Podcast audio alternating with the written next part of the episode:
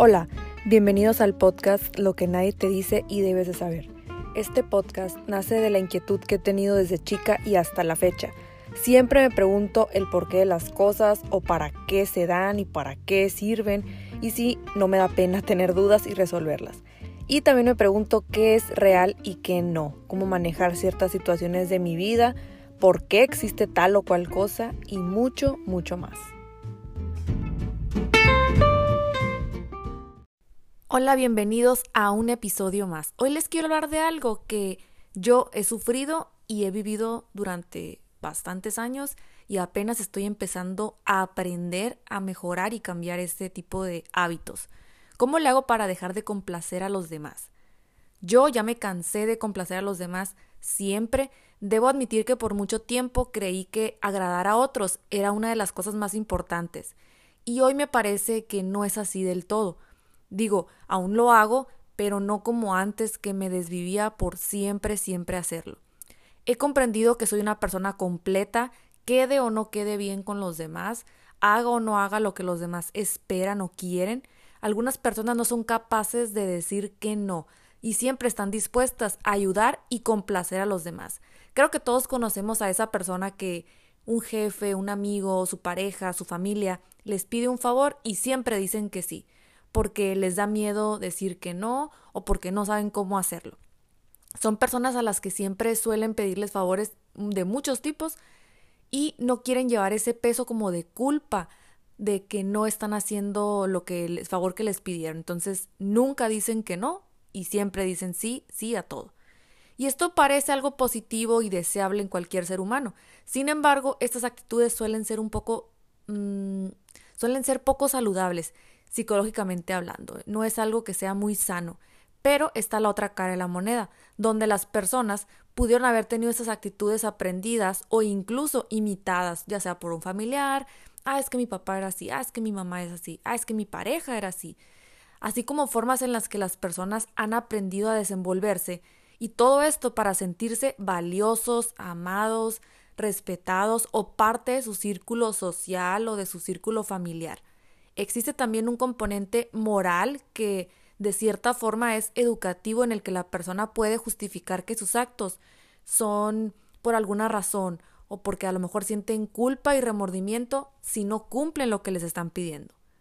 Antes yo trataba de complacer a todo el mundo de muchas maneras y esto hizo que mi mente se saturara por completo. Llegué a un punto donde ya no cabía no había un espacio para pensar en mí o para hacer lo que yo quisiera hacer. Creía que, ir por la vida haciendo lo que los demás querían era un sinónimo de libertad.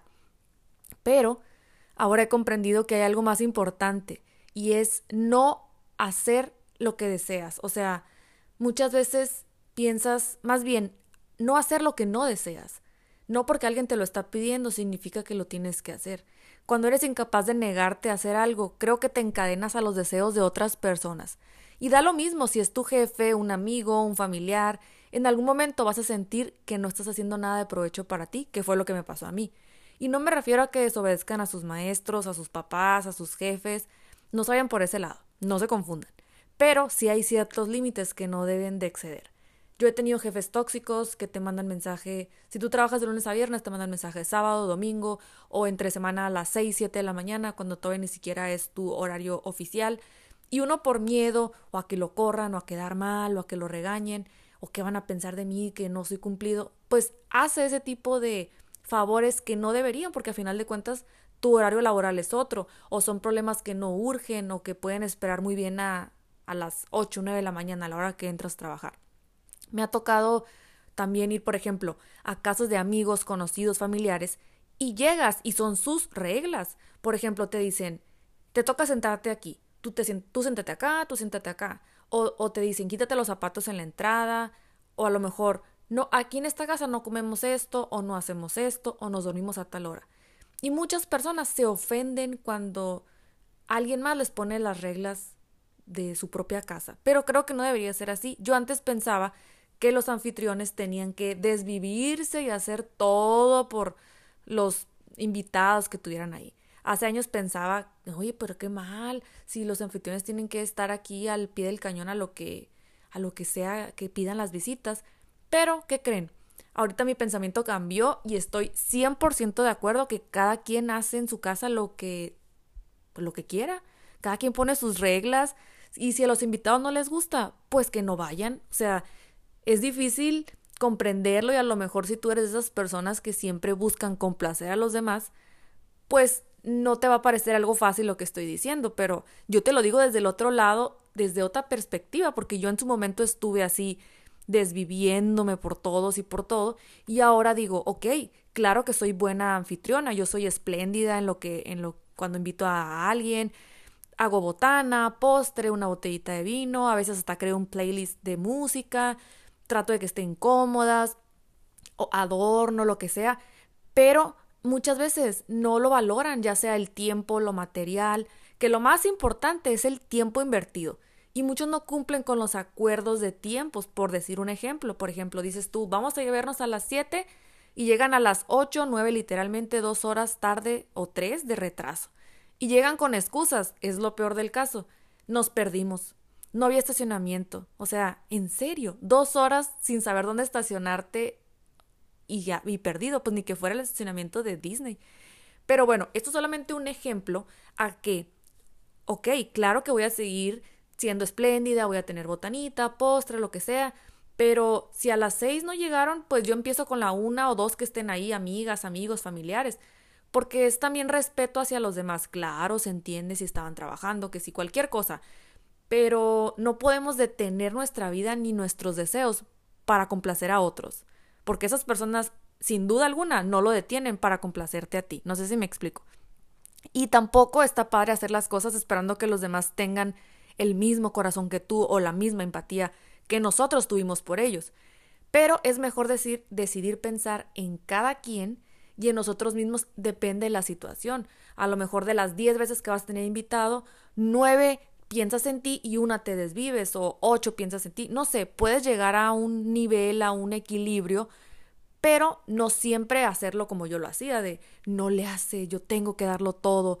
Y, estoy hablando de un ejemplo de, invitados en mi casa, pero puedo decir muchos otros ejemplos de trabajo, profesionales, familiares, de hasta de mi, mi misma fiesta de cumpleaños o lo que sea. No, no es nomás de que vayan a tu casa. Y claro que se entiende, como les digo, los casos extremos donde un familiar tuviera que hacer, por ejemplo, un examen a las 7 de la mañana y vino a quedarse a dormir contigo, pues tampoco voy a hacer una fiesta con música y tacataca y todo un ruidajo. Claro que hay las excepciones y se entienden, pero hay veces que las excepciones son cada tres días o cada semana, pues ahí sí está difícil tener un equilibrio. Y puse el ejemplo más común de los invitados en casa que a veces hasta sufres de que no se van. Disculpen que diga esto, pero es verdad. A mí me gusta mucho la fiesta, convivir, hacer juntadas, fiestas, todo, todo, todo. Pero hay veces entre semana, por ejemplo. Yo me duermo a las nueve y media, diez de la noche, me despierto a las cinco y me ha tocado que hay personas, aunque bostece en su cara, aunque levante todo y esté guardando las sillas, no se van, se acomodan más. Aunque les dices, ay, pues me da mucho gusto verlos, a la próxima, no se paran, no se levantan, no sienten ni la más remota empatía por ti y tú tratando de todavía quedar bien, no te ayudan a levantar un plato ni nada. Eso es a lo que me refiero ellos no están pensando en ti. Muchas veces tu familia, tus amigos, tu jefe, tus conocidos, tu pareja no siempre piensa en ti. Hay muchas personas que están pensando en ellos mismos y es válido, está bien. Digo, cuando nos vayamos a morir, no va a estar alguien enseguida de ti. Vamos, no te mueras, yo te voy a ayudar a que no te mueras. Tú te vas a morir y te vas a morir solo. Es duro, es triste, pero es una realidad. A final de cuentas, llegamos solos y nos vamos a ir solos. Tengamos todos los amigos del mundo y toda la familia del mundo. Me refiero en casos así extremos. No estoy diciendo que vivan en una soledad. Pero hay límites. Y hay momentos donde sí podrás ceder y hay momentos donde sí vas a poder complacer a los demás y otros en donde simplemente no es sano hacerlo. Otro ejemplo puede ser una boda, que ahora que me voy a casar me he dado cuenta de eso.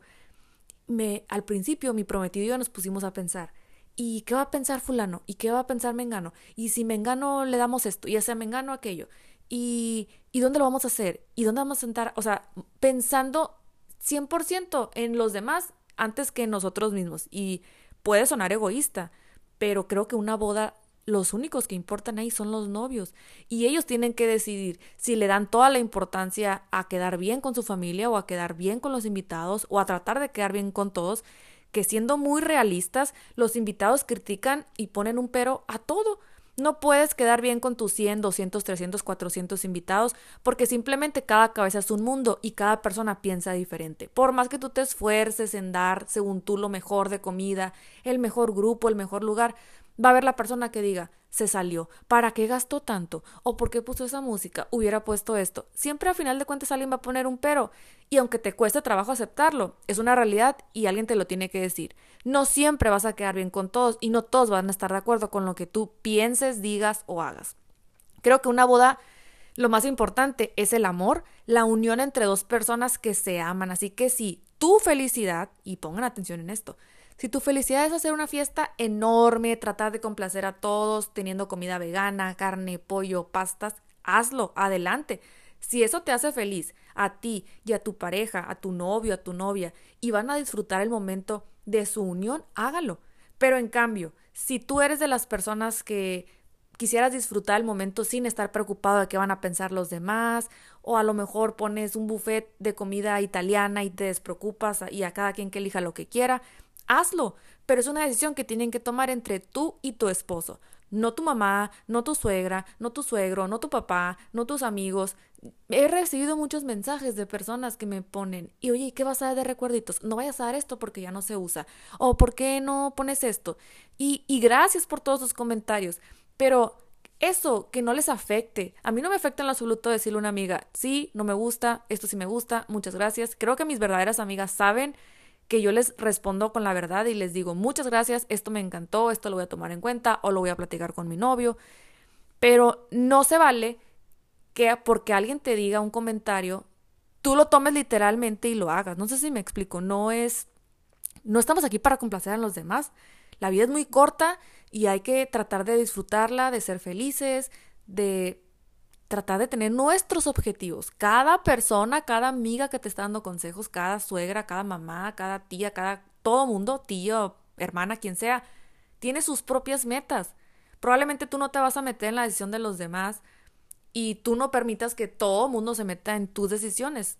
Si, si, tú eres una persona insegura, que no sabes decidir, que si quieres flores rojas, que si quieres eh, cantar o bailar, pues pregunta, pide ayuda, pero si eres una persona que tienes que estás convencida de lo que sí quieres, de lo que no quieres, de lo que sí te gusta, toma tus propias decisiones. Estamos hablando, por ejemplo, de la boda. Toma las decisiones con tu pareja. Si tu pareja dice, haz lo que tú quieras, pues haz lo que tú quieras. O ya estarán en un equipo de tú eliges esto, yo elijo esto. Pero no se frustren en que todo quieran, quieran que salga perfecto. Claro que yo quería tener una boda de ensueño y, y gente y todo como la sociedad o como estamos acostumbrados o la tradición, por así decirlo, pero también tengo que ser realista que estamos en una pandemia, que no voy a exponer a mi familia, que no voy a exponer a mis seres queridos, ni la vida de mi novio, ni la mía, y tenemos que adaptarnos a esta nueva situación. Tengo que ceder y ser consciente y ser realista 100% de decir esto sí se va a poder, esto no se va a poder.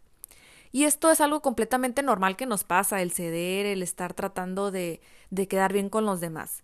Y creo que desde usar perfume antes de salir hasta ver como chulearle a alguien, como se dice, o como eh, alabar el gusto estético de alguien más, aunque no sea de tu mismo gusto, eso también es como algo, un tipo de estrategia inofensiva que estamos haciéndolo como para tener una mejor convivencia, sentirnos el aprecio, sentirnos parte de, el, sentimiento de relación con los demás, con tu familia, o simplemente con los que trabajamos y convivimos de qué bien te ves, ¿eh? ¿Cómo bajaste de peso?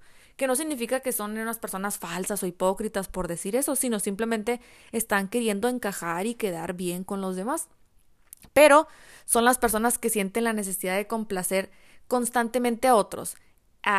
o sea, que lo hacen como de una forma patológica. Ahí sí, sí es demasiado. Llegando a adoptar patrones de comportamiento como les dije ahorita, si lo van haciendo constantemente se vuelve muy poco saludable. Y creo que estas tipo de conductas llevan a, que las personas normalmente buscan la aceptación y no, no lo cumplen de, en, otra parte de su vida, entonces tratan de hacerlo de esa forma. Yo les doy mi ejemplo, yo reconozco que mucho tiempo lo hice. Y voy a decir algunos rasgos por si tú te identificas o conoces a alguien así.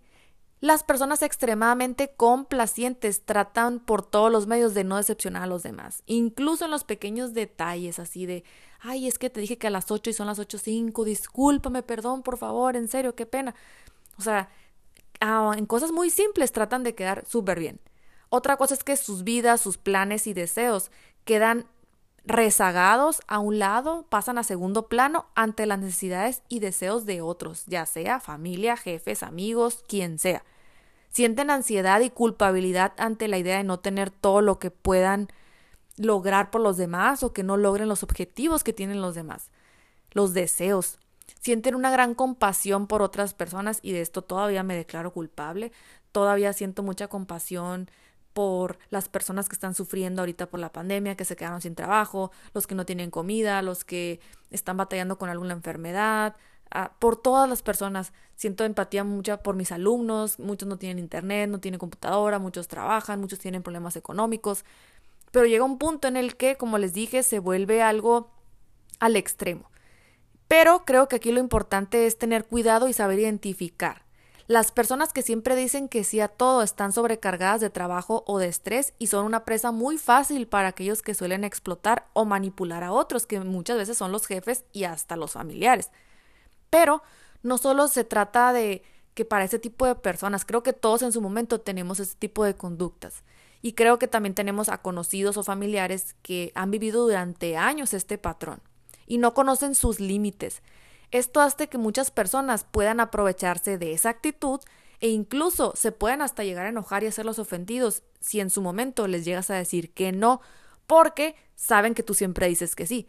En la pandemia nos hemos dado cuenta quienes tienen empatía por los médicos, quienes tienen empatía por enfermeros, personas vulnerables y quienes no tienen. Ahora imagínense, si esas personas no sienten el mínimo remordimiento por, su, por ese sufrimiento, esa angustia, ¿Qué te hace pensar que lo van a sentir por ti? Si hemos visto a mucha gente que sigue haciendo fiestas, que sigue sin cubrebocas, que no guarda la distancia, que anda el tingo al tango, ¿qué te hace pensar que van a tomar en cuenta tus deseos o tus sueños? En esta pandemia nos hemos dado cuenta que estamos en una especie de supervivencia y que tienes que pensar, sí, en los demás, pero muy importante pensar en ti porque nadie va, a luchar por ti en la unidad de cuidados intensivos, nadie va a dar la vida por ti para que tú no mueras, nadie va a darte tus pulmones para que tú sobrevivas. Creo que esto lo debemos de hacer por amor propio, darle un poco más de valor a lo que nosotros queremos, a nuestros sueños, a nuestros deseos, y no te sientas culpable por decir a veces que no o por no siempre quedar bien como todos los demás quisieran. Tenemos una vida, es corta, hay que tratar de ser feliz y disfrutar en la manera de lo posible.